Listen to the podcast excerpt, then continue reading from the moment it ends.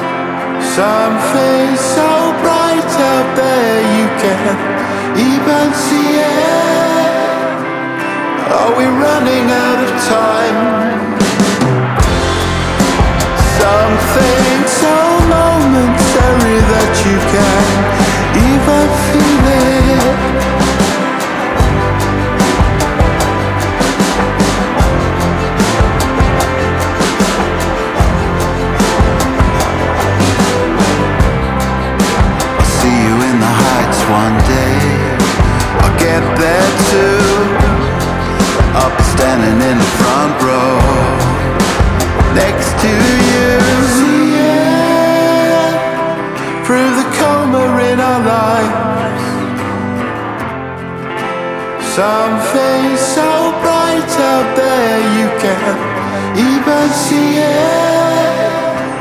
Are we running out of time?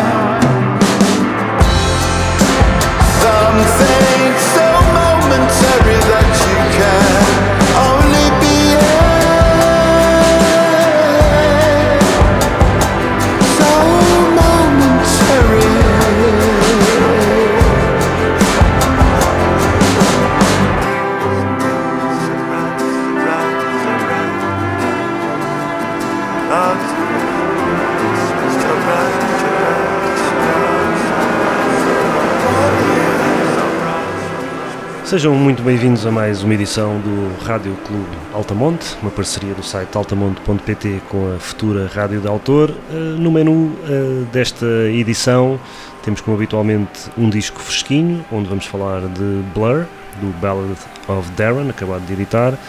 Temos um disco de estimação, onde vamos até França falar de Serge Gainsbourg e o seu Histoire de Melody Nelson. E vamos no objeto desta, deste mês, vamos falar do documentário uh, The Future is Unwritten sobre o grande Joe Strummer. Como habitualmente, temos aqui um, painel composto por mim, Tiago Freire, pelo Alexandre Pires e pelo Ricardo Romano. Hoje temos aqui uma participação especial do Pedro Primo Figueiredo para falar especificamente sobre este disco fresquinho. Nós começámos por ouvir The Heights, curiosamente é o último uh, tema deste Ballad of Darren, dos Blur, e a escolha foi do Ricardo Romano, que vai passar a explicar porque é que trouxe este fresquinho, como se Pronto, fosse preciso explicação. Exato, eu escolhi o disco antes dele sair, portanto, quando aparece um disco de Blur, ainda não o conheço, já, já é escolhido.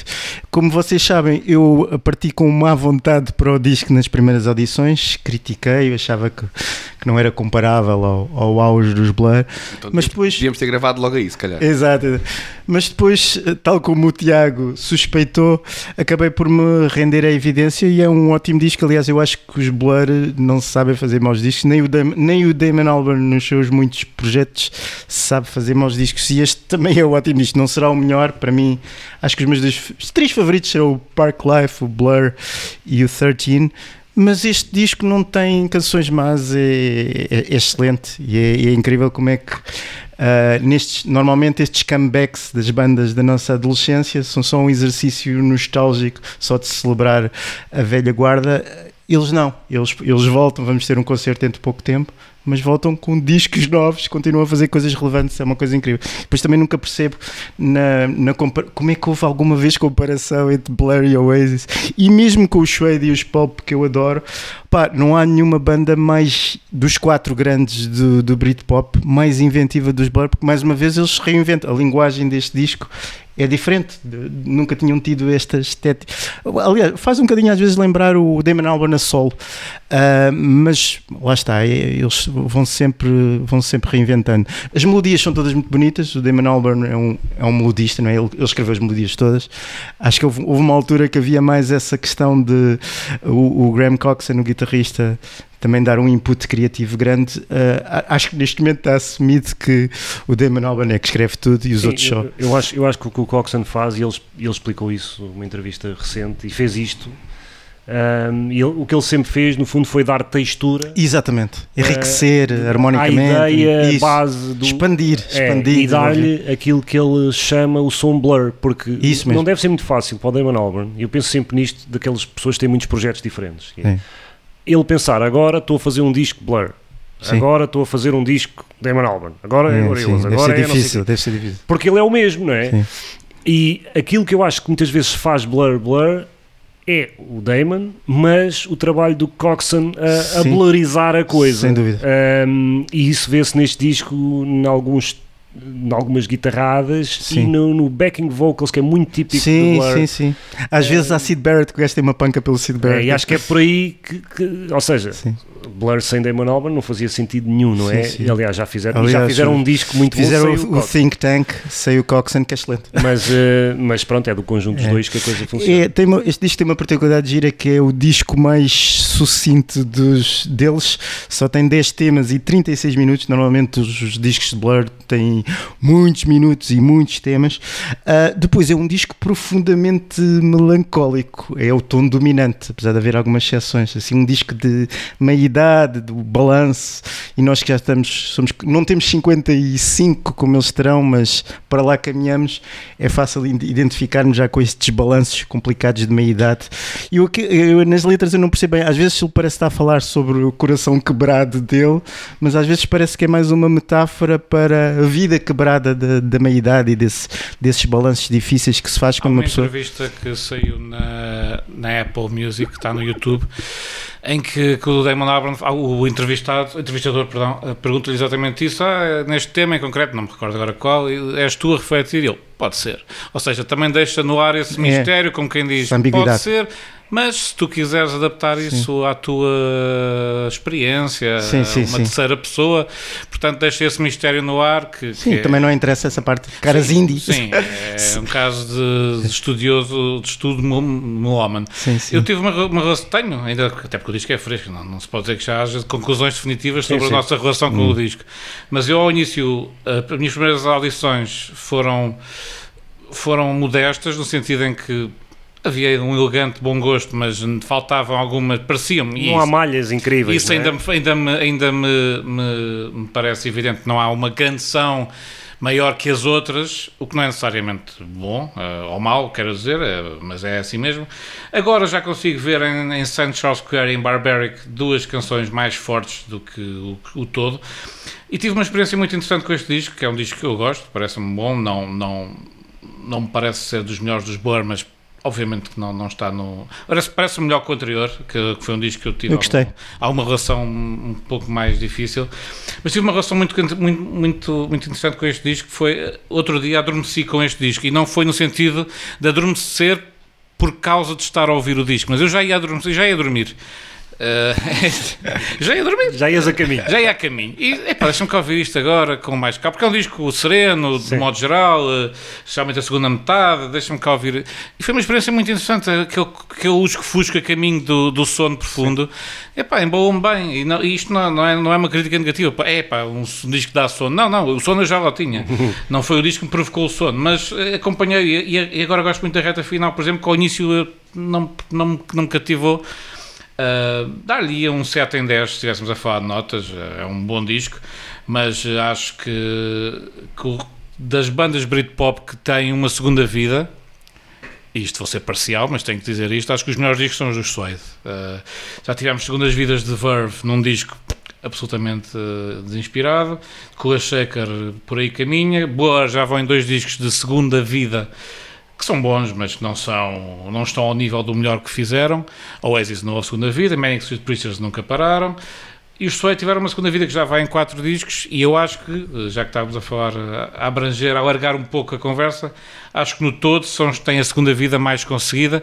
Agora, os Blur têm outra base de fãs e outra falange de adeptos uh, que lhes dá maior popularidade e este disco não envergonha essa popularidade. Eu acho que a grande diferença uh, é, uh, indo, indo, contigo neste desvio, que sabes que eu também sou um grande fã de Suede, é que os Suede de facto têm, têm uma segunda vida, pararam muito tempo, tiveram uma segunda vida e aquilo que o, que o Ricardo estava a dizer também se ajusta, porque os Suede nunca deixaram de ser Suede, ou seja, o som deles está relativamente semelhante ao que sempre fizeram.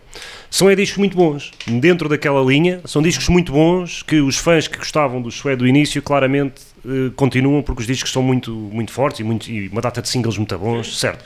Os Blur, na verdade, não tiveram uma segunda vida, isto é a terceira vida, porque os Blur acabam, separam-se, de repente, passado não sei quanto tempo aparece o Magic Whip em 2015, do nada, ninguém nada fazia prever, eles davam uns concertos e tal, mas não, a banda estava morta, na verdade, não é? Mas, mas o Think Tank também pode ser considerado uma vida na medida em que sem é, sem o, é sem o Coxon, não é? Portanto, também sim, já houve ali assim. Sim, talvez, sim, sim, mais. sim. E, mas ali a banda não estava realmente a produzir nada de novo. E o que aconteceu foi, nessa na altura do Think Tank, do Magic Whip, foi eles tinham dado um concerto no Hong Kong. No Hong Kong, o concerto foi cancelado por causa das chuvas e eles começaram a brincar, a tocar umas coisas e gravaram um material, mas assim muito solto. Uhum. E depois coube ao Graham Coxon, já em Inglaterra, sim. agarrar naquilo tudo, dar-lhe uma estrutura e convencer o Damon que estava ali uhum. a base para um disco Blur, porque o Damon não queria fazer um disco Blur. Isso foi bonito, foi um disco de reconciliação, sim, ele deu essa generosidade. E... e depois, silêncio de novo, não é? Até que houve estes concertos uh, quase celebratórios, não é? E o próprio Damon diz epá, uh, voltámos porque apetecia-me cantar estas músicas outra vez, sentia vontade de cantar estas músicas outra vez e havia aquela coisa e o Coxon também diz isso que é, nós tínhamos, não temos nada de novo para dar uhum. vamos lá experimentar e era, às vezes podia ser só uma música ou outra, só que aquilo foi funcionando e foi-se fazendo um disco. Uh, antes de passar aqui ao Alex, que ainda falou pouco deste disco, só dar a minha opinião, acho que é um disco bom, uh, como diz o Ricardo, os Blur não têm nenhum disco mau.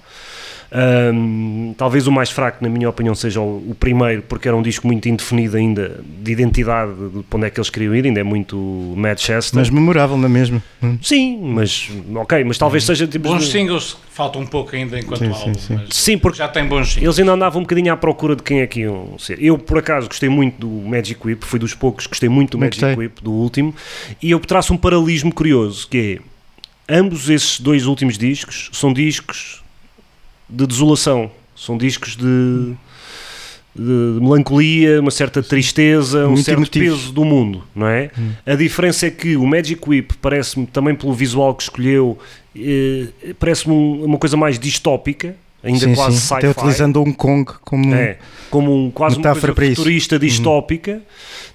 Este, parece-me, este Ballad of Darren, parece uma coisa em que é uma melancolia resignada. Isso mesmo. Isso é mesmo. mais sereno e é, sim, é uma melancolia, hum. mas enquanto o anterior era uma melancolia que gerava um medo, este já não gera medo, gera sim. uma habituação, uma rendição. Sim, sim, um e tem uns lampaginhos de, de, esperança. Sim, esse é, acho que é o ponto fulcral que estás a dizer, que é um disco melancólico. Eh, eu pessoalmente não, não me agarrou por esse lado, se calhar não estou num ponto de vida melancólico que sinta essa ligação direta com o disco. Não, aqui o que eu queria dizer, basicamente, sobre os Blur, e que eu partilhei um bocadinho aqui antes em off, que é, se eu tivesse que escolher os 50 álbuns, álbuns que, que eu ouvi em toda a minha vida e que gosto mais, que aprecio mais, acho que não colocaria nenhum de Blur, porque não há nenhum que me agarre de uma forma mesmo uh, do, como um todo. É surdo. Epá, pronto. É a única é, explicação possível. Mas, mas acho que tem, tem, os álbuns eles têm sempre 3, 4 grandes malhas, mesmo malhas a sério, que entrariam em qualquer eh, discografia de outra banda, mas depois as outras ficam ali a um meio campo que não, não, não convence. Pronto, esse é o meu sentimento e, e, e essa é, é o grande debate que devemos ter, que é, realmente eles nunca fizeram, para mim, um grande disco de destaque do resto, se calhar são todos muito bons e não há o, o destaque por estarem todos a um nível muito elevado. Isso podes, podes ver como tu quiseres, que há aqueles artistas que é indiscutível qual é o melhor disco, mas se calhar é porque os outros não são assim tão bons. Eu acho que a minha discussão, e que eu não sei dizer, é qual é o melhor disco Blur, porque eu acho que eles têm 3, 4 discos Pois, mas lá, lá está, isso Incríveis. variar. Iríamos, se calhar, perguntar aqui aos quatro que estamos e cada um iria dizer- um diferente. Mas eu não sei, ou seja, eu não, eu não consigo dizer qual é o grande disco Blur, porque eu acho que eles têm 3, 4 grandes discos e eu não consigo, muito diferentes entre si, eh, entre o Park Life, o, o homónimo, o 13 e o Think Tank, para mim, são quatro discos que eu não consigo dizer qual é o melhor, mas gostaste ou não gostaste? Eu não consegui, continuo sem perceber. Achei- eu, eu comecei por não gostar, melhorou com uma terceira, quarta audição, mas a última que ouvi já me deixou, pá, ali, no, ali a meio perdeu-me, O sinceramente. que eu acho é que me faltam singles fortes. Mesmo o Barbaric, que, que é a canção mais orlhuda, e pronto, é uma canção pop muito bem esgalhada, eu acho que é demasiado previsível para Blur. Sim, é muito. Ah, e as outras duas, portanto, o. Charles Square é boa, faz lembrar um bocadinho Bowie, como tu disseste há Tem- uns dias. eu acho que não é só essa, eu acho que Ah. o, próprio- o disco todo tem uns toques de Bowie que eu me vou percebendo até, na, até na voz, na forma de cantar. Sim, sim, sim, claramente ele está aí para aí Sim, e é engraçado. O Narcissist, que é o primeiro single, Acho é uma um boa canção, mas não, um mas não explode no refrão como um bom single. Mas fica bem no disco, mas como um single não é maior do que a vida. Está. Se calhar estamos à procura daquilo que os Blur já foram. Sim, sim, sim. A mim não me mete confusão. Por acaso eu tenho essa dúvida. Se, é- são- se ele já não consegue fazer singles ou se ele já não quer Não fazer singles. Eu acho que é mais isso. Parece-me que é isso. Que é mais isso. Bom, estamos a acabar o nosso tempo. Vamos fechar com que tema, Ricardo? Vamos fechar com Faraway Island, que é uma, uma valsa muito bonita, melancólica e sonhadora.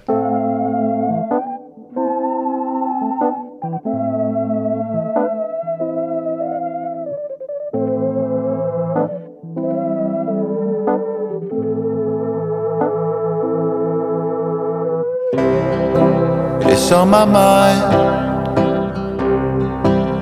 as the light fades. What you doing tonight? Are you dancing? Are there new tunes to play? As I sat further away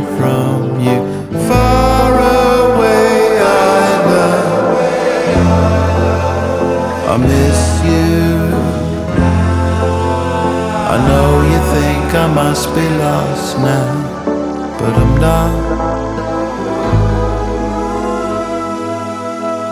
anymore. It's on my mind. We're away now, down, down into the shadow. I'm cut to pieces. Dancing alone with the moon and the white whale. Far away, I know. I miss you. I know you think I must be lost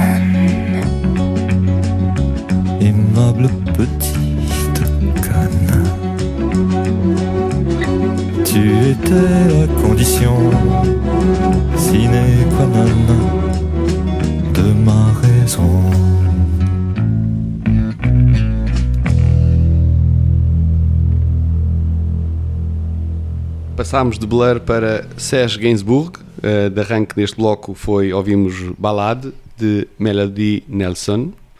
Disse bem em sotaque francês. Está bom. Peraí, tá Está bom. aceitável. Uh, que foi o Tiago Freire que nos trouxe uh, este disco Serge Gainsbourg de 1971, um clássico nas suas palavras e nas palavras de Ricardo Romano também.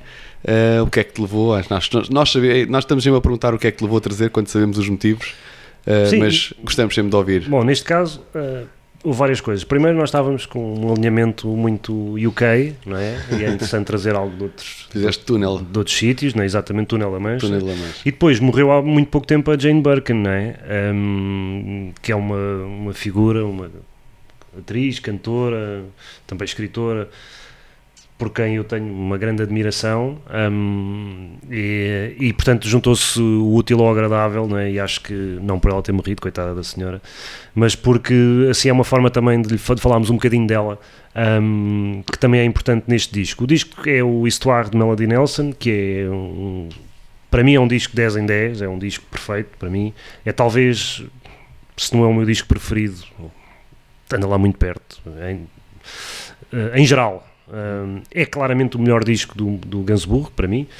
Um, e é um disco que sai em 71, eh, embora eh, o, o Gainsbourg, como eu costumo dizer, as pessoas falam muito do Bowie como o camaleão, mas o Gainsbourg foi o verdadeiro camaleão e foi antes do Bowie.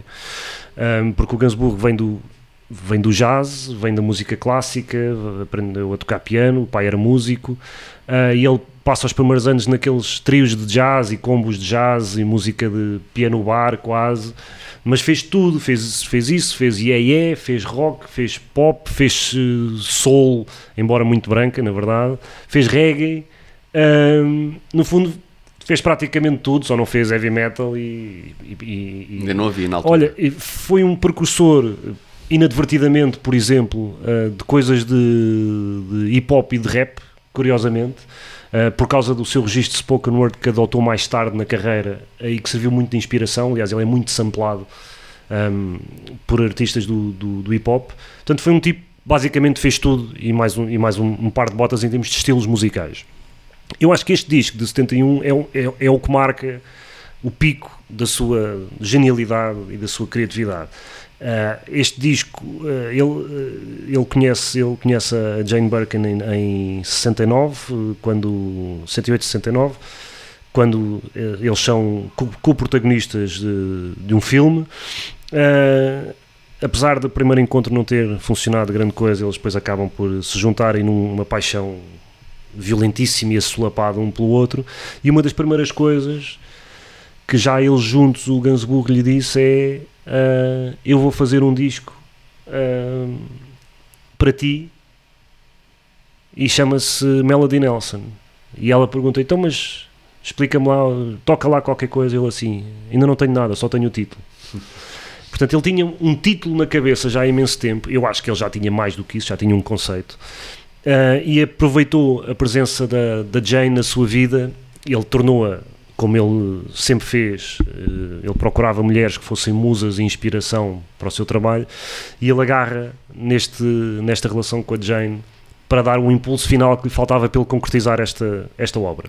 Este disco é um disco muito sui generis, porque é um disco um, que conta, é um disco conceptual, entre aspas, porque conta uma narrativa, e a narrativa é a história de um homem mais velho que tem uma paixão assolapada por uma rapariga de 15 anos, uh, aqui representada pela Jane Birkin, caracterizada para parecer ainda mais nova do que era na altura.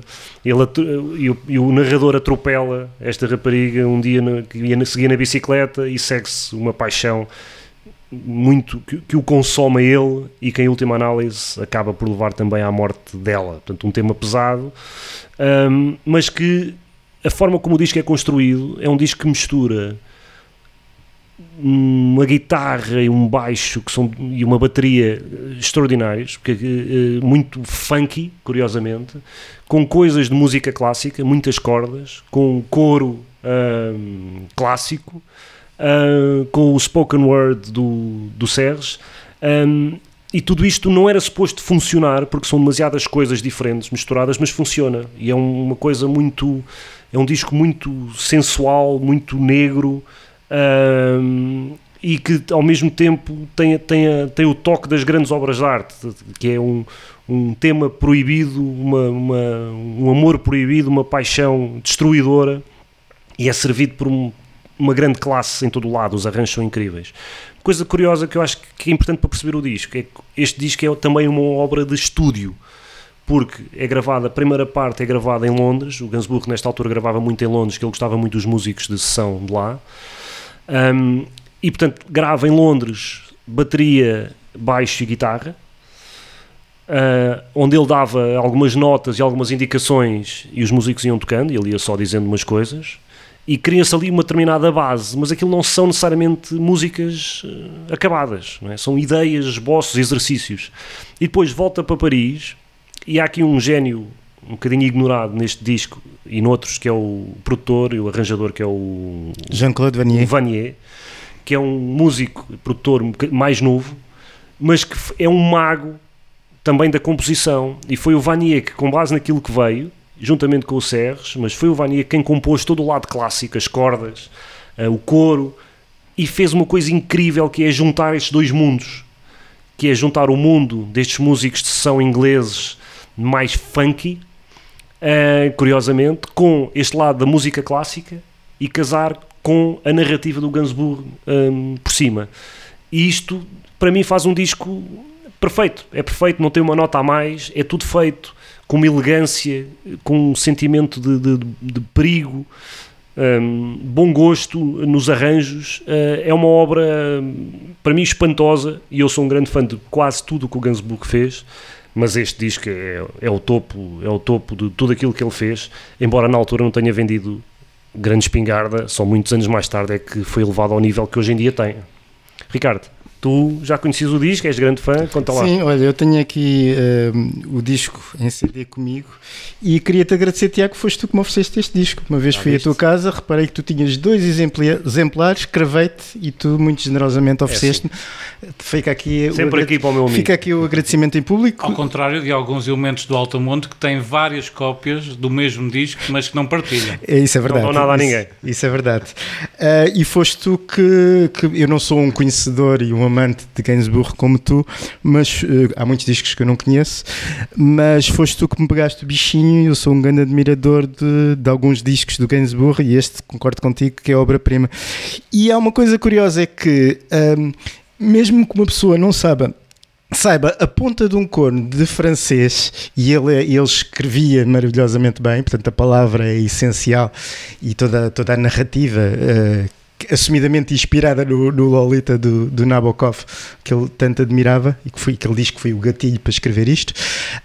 Um, mesmo que uma pessoa não, não consiga compreender as letras, eu acho que nós compreendemos tudo. Portanto, a música e os arranjos têm essa capacidade de exprimir, em primeiro lugar, a sensualidade. É um disco profundamente sensual. Ah, a, a parte da voz é, aquele spoken word e às vezes meio spoken word meio cantado que ele fazia muito aquela ambiguidade Ah, muito destacada na mistura muito sussurrada é de uma profunda sensualidade quase obscena não é Ah, depois E parece estar sempre de noite, não é? O ambiente deste disco para mim é Sim. muito noturno, é sempre Sim, ali, sim, vê-se sim. mal, não é? Depois, como tu disse, eu acho que há aqui um dos ingredientes secretos do disco é o baixo. Ah, é o primeiro instrumento que se ouve no disco. Só o baixo. Sim, E é assim um baixo espesso, sensual, gordo, sedutor, que é, que é maravilhoso e muito destacado na mistura. Eu acho que as duas coisas que se destacam mais é o baixo e a voz. Ah, e depois, como tu disseste, ah, as orquestrações. que é de Cordas, sopros, no final coros, que fazem uns sublinhados emocionais para aumentar a sensualidade ou para aumentar a negritude. Porque este disco não é só sexo, como tu disseste, é uma sensualidade sombria, porque Sim. é um, um- um- uma paixão, um desejo negro, ah, proibido. Eu acho que sobretudo é isso. É o, não, é o, não é o tanto negro, é o ser proibido, é proibido, que obsessivo, fique- e nós não sabemos, fica nas entrelinhas, não é? Porque não sabemos se é eh, um caso de um caso de, de um predador eh, que captura um- uma miúdazinha de 15 anos, e, ou seja, não sabemos se não é um, como no, no Lolita do Nabokov, um filho da mãe de um pedófilo que se aproveita do- da inocência de uma miúda e fica isso no ar. Eh, é essa questão e, e o, e o Gainsbourg é- sempre foi um polemista ele depois, muitos anos mais tarde ele faz uma canção com a filha sobre um incesto a insinuar eh, um incesto com a sua própria filha portanto é, é um tipo que brinca com isso gosta Mas é, de mas é, exatamente, é, é o provocador, não é? É o É lado um- provocador é um- dele. é um- Ele não, é- não acha que isto é correto e que é- aquilo é que deve ser é feito. é um- e pronto. é um Portanto, é, provocador. é provocar as normas que a sociedade está a ditar. Pronto, e Sim, ele foi assim com toda a vida. que- que- que- Sim, que sim. Portanto, é, é isso, é um disco que então expressa muito bem esse lado destrutivo, obsessivo, proibido de quando as nossas paixões fogem ao controlo e podem nos, destruir ou destruir o outro. Sim, Alex, é eu, eu acho, eu acho, antes de passar aqui ao Alex, eu acho que é isso, que é desde o início nós sentimos que estamos perante algo condenado, não é? Ah, e acho que o próprio narrador que está a contar a história e sente que, aquilo, que aquela relação e aquela obsessão, sobretudo, vai, vão, vai destruí-lo e provavelmente destruí-la ela também, mas não consegue evitar. E esse lado negro e esse lado ah, proibido e esse lado de, de, de perdição mesmo, é um amor de perdição. Hum, acho que marca todo o ambiente do disco e é um disco onde casa perfeitamente a história com os ambientes sonoros que vão sendo criados. Tu, Alexandre, não conhecias o disco como Não. deve ser, não é? Sim, não Portanto, é uma conhecia, experiência pronto. engraçada ouvir-te. Sim, é experiência engraçada. Não, não é que tenha muito, muito mais a dizer. Aliás, vocês que conhecem falam muito melhor e percebem muito melhor da, da Paula do que eu. Eh, a experiência vai ser de um auditor pela primeira vez que, para além disso, tem alguma dificuldade em ouvir música francesa. Portanto, Uhum. dificuldade não é por não perceber a língua, porque percebe a língua, Mas causa de Eh, estranheza. é, é, causa muita estranheza, sempre causou, mesmo, pronto, no- nós falamos de vários cantores que em Portugal ouvia-se muito, não é? No, no tempo dos nossos pais ouvia-se muito o Jacques Brel, o Aznavour, não sei o que, eram, porque a língua francesa também estava muito presente, Sim, aliás, sim. nós aprendemos, os nossos pais aprenderam francês a- antes do inglês, eh, e isso levou se calhar a que eu conotasse um bocadinho esse, essa música francesa com a geração anterior dos nossos pais, que, como nós, bons rebeldes que somos, vamos, não queremos ouvir esta porcaria para nada, portanto, só vocês a vossa música francesa mas- que eu quero mas- ouvir. mas nós passámos isso já há uns bons 20 anos, não é? Tu é que, como continuas a negar Pronto, que o, que o tempo passa e, agarrar-te uma ilusão de juventude, É. recusas-te a isso. Exatamente, não, a fonte de juventude onde eu caí, que tal como o caldeirão do Obelix, impede-me de conseguir ainda ter ouvidos preparados para ouvir este tipo de música. Eh, mas eh, pronto, eh, indo à experiência que foi ouvir, gostei bastante do disco. Eh, é um disco curtinho, né? Tem, são 7 músicas e 28 minutos, É portanto, meia uma hora, coisa sim. concisa. E sobretudo há ali umas, há uma música que me, que me cativou mais, que é a Melody, que realmente tem ali um groove brutal, tanto da guitarra como, de, como do baixo, que o, que o Romano tanto falou, que realmente logo à primeira audição cativou logo Pois. ouvir essa música e ao ser o disco rápido é- foi fácil de, de ouvir mais uma vez e mais Sim. uma vez Eh, e tem duas músicas muito longas, né? a primeira e a última que são Certo. as Que são minutos mas depois aquele meio que, onde as emoções vão, vão percorrendo vários, vários lá, por vários lados, eh, torna, torna a coisa muito, muito interessante e o disco conciso, mas bom e É um disco, não era preciso mais eh, nada. Pronto, assim, sim, foi É curioso que esta, que acho que é considerado unanimemente, com unanimidade a obra-prima, teve muito pouco sucesso comercial, até aquela máxima que dizia-se que o primeiro disco do Velvet Underground só 30 mil pessoas compraram o disco, mas essas 30 mil pessoas fizeram uma banda. Então, parafraseando, dizem que 30 mil pessoas compraram este disco e essas 30 mil pessoas tornaram-se depravados. A essa máxima. Pronto, pode ser. Muito bem, e portanto temos aqui este, eh, este Sim. Eduardo Melody Nelson. Estavas a dizer que é um disco curto, mas há à venda edições com o que se chamam outtakes, que neste caso não são outtakes, são mesmo músicas de, vindas dessas sessões e vale muito a pena para quem quiser expandir este universo, ah, porque ouve-se de facto muito bem e coisas novas dentro de- sempre deste, deste universo. Mas para mim, lá está, é um disco perfeito, 10 em 10, como está, está fantástico. Para fechar este bloco, que música é que. Sim, vamos, Tiago? vamos fechar com, creio que é a penúltima música do disco, que é L'Hotel Particulier, ahm, mas qualquer música deste disco se podia ter escolhido, são fantásticas, todas elas, embora seja um disco que quem que for consumir, consuma tudo de seguida, porque é maiorinha, mas é uma maiora inesquecível.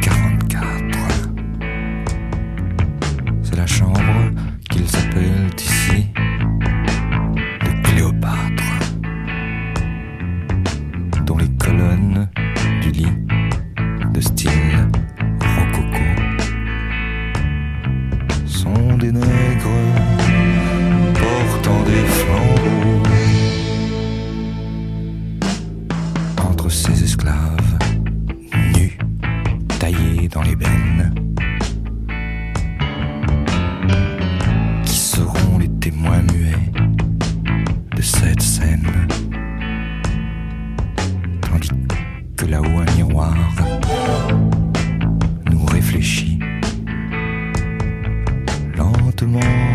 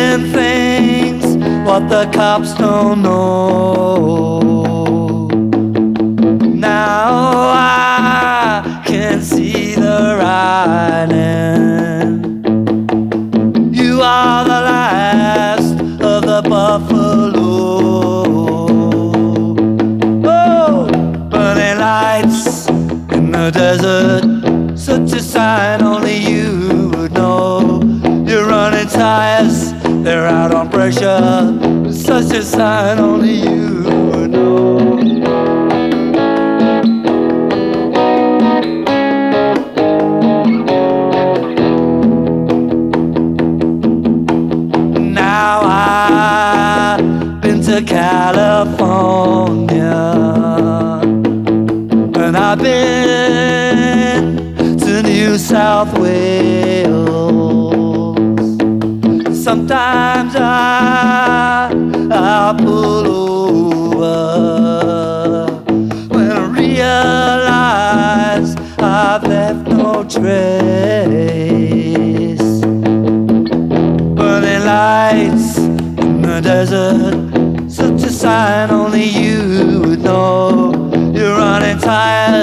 they're out of pressure.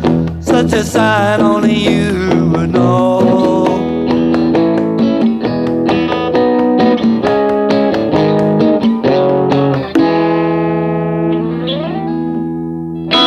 Estamos de volta para o terceiro e último capítulo desta emissão de Rádio Clube Altamonte, uma parceria do site altamonte.pt com a futura Rádio do Autor, e entramos ah, ao som de ah, Joe Strummer, ah, porque vamos falar de um documentário ah, que é The Future is Unwritten, do Julian Temple, sobre o grande Joe Strummer, um líder carismático dos Clash, mas que foi também outras coisas, teve outras vidas dentro dessa sua vida.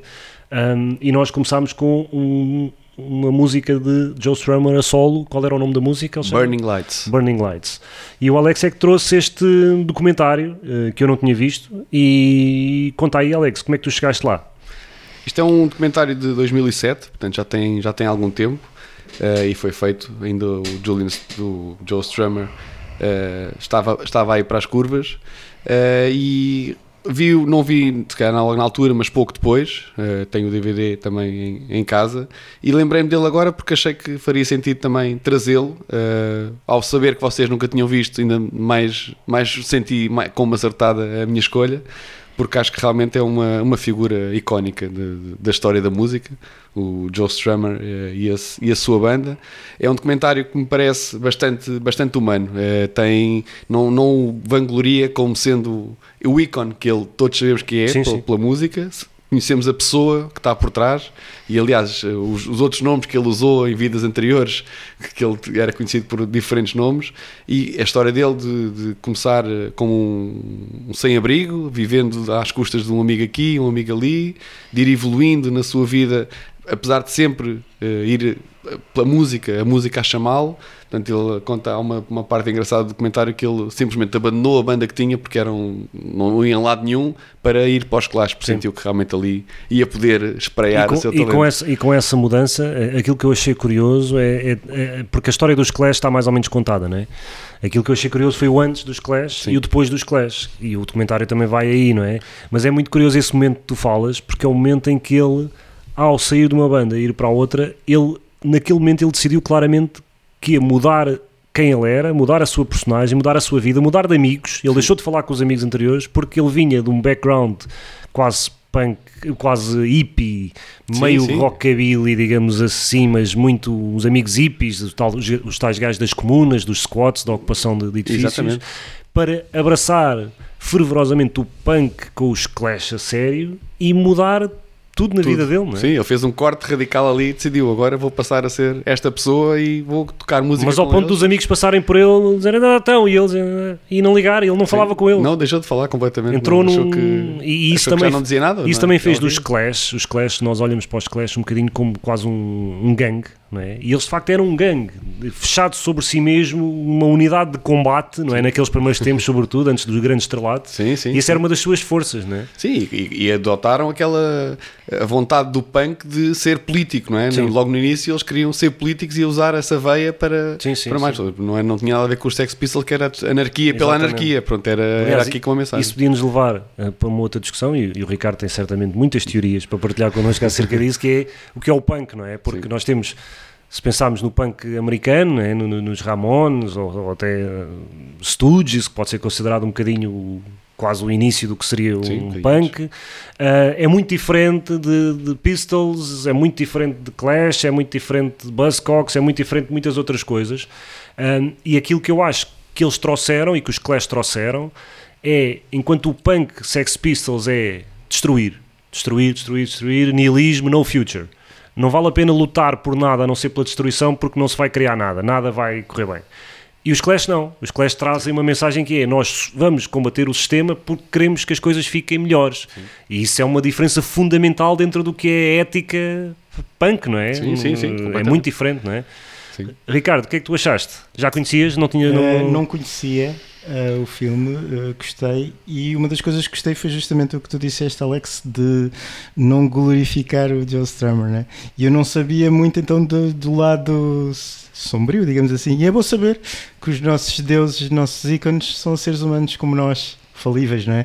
E eles mostram, tem essa. O Julian Temple, acho que até era amigo do Joe Strummer, mas tem essa honestidade intelectual e, e artística de mostrar um, um homem com qualidades e defeitos como todos nós Ah, e com alguns, alguns dos defeitos que vocês já falaram.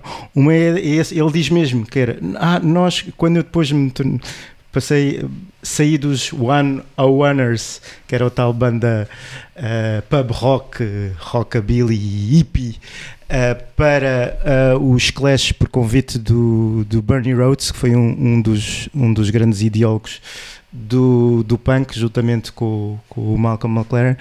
Ah, ele dizia mesmo que, que nós naquela altura tínhamos uma atitude completamente stalinista, que era nós contra os outros, os hippies eram os grandes inimigos, portanto o, o punk nasceu como um- e foi tão inovador e foi tão importante porque nasceu como uma nova contracultura da geração a seguir por reação à geração mais velha do, do- dos hippies Eh, e ele próprio faz a meia culpa de assumindo o seu sectarismo completamente idiota em que eh, corta relações com os seus verdadeiros amigos. E com a amigos- namorada, não é? e com a namorada, ou seja, foi um sacana. Ele obrigou Foi- quase a namorada a tornar-se punk Ah, para continuar a dar-se com ela. Uh, é? sim, sim. Depois mostram também a cena que é um, o baterista, o Topper, uh, diz que ele estava sempre numa personagem e ele quase, o baterista quase nunca tinha a oportunidade de estar sozinho com ele, então nunca conhecia, quase nunca conheceu o verdadeiro Joe Strummer porque ele estava sempre a encenar o que, o que era suposto um ícone punk fazer. E ele às vezes adaptava a sua personalidade com quem Exato. estava a falar também. E há né? uma vez no que onde ele estava e adaptava. Há uma vez que os dois são presos pelo infame crime de roubarem almofadas do, de hotéis.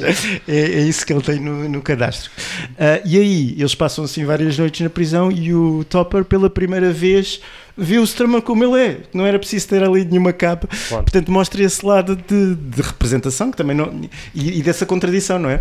Podemos dizer que o Topper topou. Exatamente, exatamente. Aí é que o topou. Obrigado, obrigado primo. Exatamente. Depois o Topper diz outra sacanice que ele fez, que é houve uma vez que o Topper levou para lá a namorada, eh, zangou-se com a namorada e depois no dia a seguir vê a namorada a sair do quarto do, Do Topper. do Strummer. Portanto, fo- traiu um dos, um dos amigos do gangue, eh, que não é uma coisa muito Mas, simpática. mas um dos problemas dos Clash, e, e que em última análise acaba também por explicar o, o fim deles, não é? é que aquilo na verdade começa como um trio, não é? e aquele trio era o fundamental, porque eles depois passaram por vários bateristas, várias situações, mu- mudaram de manager, mas aquele trio, o, o Strummer, o Mick Jones e o Paul Simon, Simon ou não, Simonon, Sim, claramente eram os. os Era o cerne, era o cerne da eram os que mandavam Sim. ali, não é? E o próprio Topper, ele foi, não sabia eu, o compositor Ah, do Rock the Casbah. Do Rock the Casbah, Casbah, exatamente. Que é, que é a canção com mais sucesso. Pá, é mais tipo, feliz da banda, cujo baterista, Junkie. Junkie, Despedido por ser todo mamado, E depois ele todo lixado, depois de ter sido despedido a ver na televisão o enorme sucesso da canção que foi ele que fez. Qual, qual é a banda que tem um baterista que compõe uma coisa como o Rock the Casbah? Mas na verdade sempre teve um bocadinho à margem, né? Eu, uma das coisas que eu achei muito curiosa é que depois, eh, já mais perto do fim da vida, e o Joe Strummer morreu de uma forma estúpida, não foi nada rock and roll, teve um ataque cardíaco, Sim, tinha sim. um Uma doença congénita, congénita coração que, que, ninguém conhecia, Hum. não é? podia ter Aos 50 experimentado a qualquer altura. Mas ele, nessa última fase da vida dele, ele estava. E há uma coisa que ele diz lá no. Ele, ele tinha um programa de rádio Sim. quase de world music, Muito giro. Sim. Lá Ia está. partilhando música como um como os todo, Clash sim. sempre foram, ou começaram a ser, não começaram por ser, mas evoluíram para uma coisa aberta a outras culturas, a incorporar o dub, que foi muito importante para, até para, para maior aceitação racial dentro da cultura punk.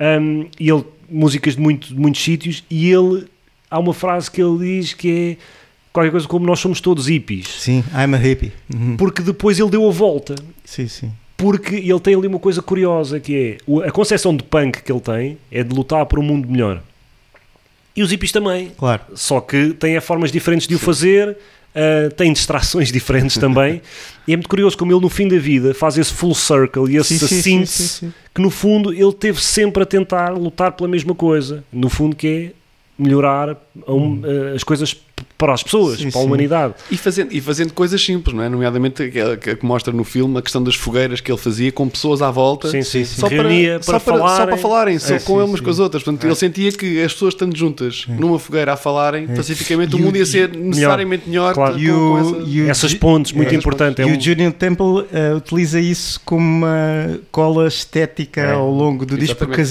todas as entrevistas feitas não só com, com os amigos, como com uma, uma série de figuras públicas Sim, há muitas. Já que aqui, o admiram, Depp, são sempre Jarmus. feitas à volta de uma fogueira É. como uma homenagem. Ah, lá está, não há imagem mais hippie do que alguém gostar de estar à volta de uma fogueira, a congregar, com uma amigos. guitarra Não é acústica nada na conversa. Pois. Não é nada Sim, punk. sim, ele sim. dá- eu, acho que justamente uma das virtudes do, do filme é que consegue dissecar bem as contradições do punk e como é que eh, o Strummer lidava com elas.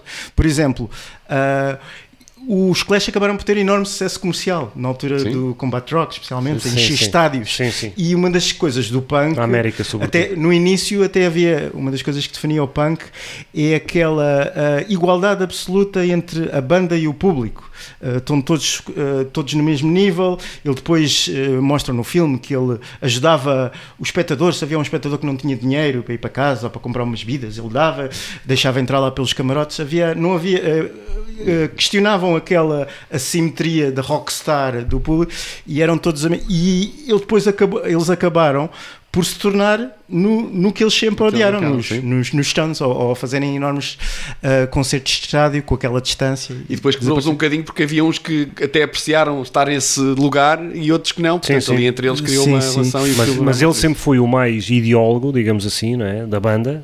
Ah, e essa contradição parece-me a mim que o afetou a ele de maneira diferente dos outros. Não é? Se Sim. calhar o Mick Jones até estava a gostar e a Sim, sim, curtir, estava. O Mick estava a viver estava um a curtir, sonho claro, rock and roll, não é? Um, e o Strummer não, o Strummer eh, tinha muito essa sensação de estar a ser um hipócrita. Sim, de sim. como é que estou a cantar coisas quando eu agora sou rico e ando aqui de limusine de um lado para o outro Sim, e a encher estádios gigantescos nos Estados Unidos com bilhetes caros. Um, e isso também explica parte do drama. Aquilo para mim foi curioso, foi como é que alguém, depois acabam os Clash, e como é que alguém fica no deserto público Não. tanto tempo. Sim, ele ficou Essa, ali essa parte é triste. Sim, é triste. Porque há ali uma E é depressão é pós-clash. Pá, e é o Joe Strummer. Este gajo é o vocalista e o ideólogo de uma das maiores bandas de sempre e altamente bem sucedida. A banda acaba e ele, durante uma data de anos, andou perdido e ninguém queria saber dele. Mas isso, É também, mas curioso. isso também mostra uma coisa: é que os Clash sempre foram a química dos dois, Daquela- do Strummer Sim, com o Mick sim, Jones, não é? Sim, sim. E eles sozinhos já não era a mesma coisa. Sim, sim. E eles quebraram esse laço mágico, uh, lamentavelmente. Ah, depois, depois ele também tinha, nessa ah, questão das tensões, ele tinha um bocado complexo de inferioridade de ele ter uma origem mais upper class, que o pai Sim, era sim, diplomata, mais burguesa. naqueles colégios internos Sim, sim. finos e não sei o quê. E ele até tinha ah, a necessidade de mostrar que, por exemplo, acho que o sotaque dele, ele imitava um sotaque working class, tinha ver- Claro. vergonha das suas origens mais aburguesadas.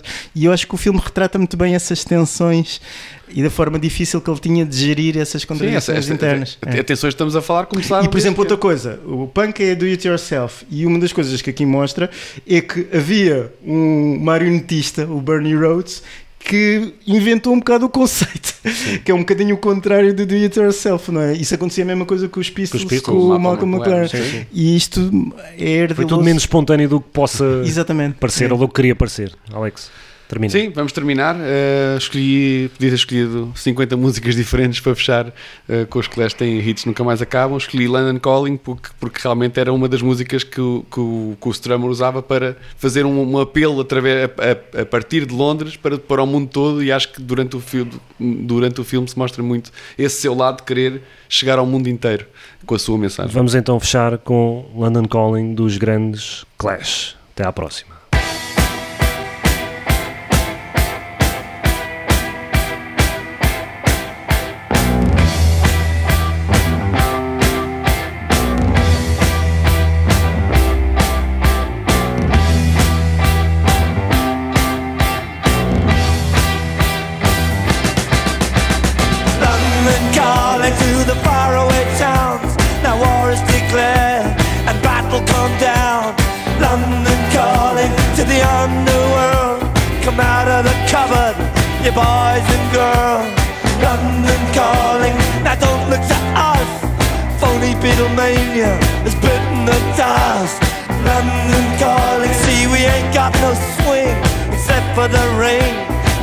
The ice age is coming, the sun's zooming in. Meltdown expected, the wheat is going thin.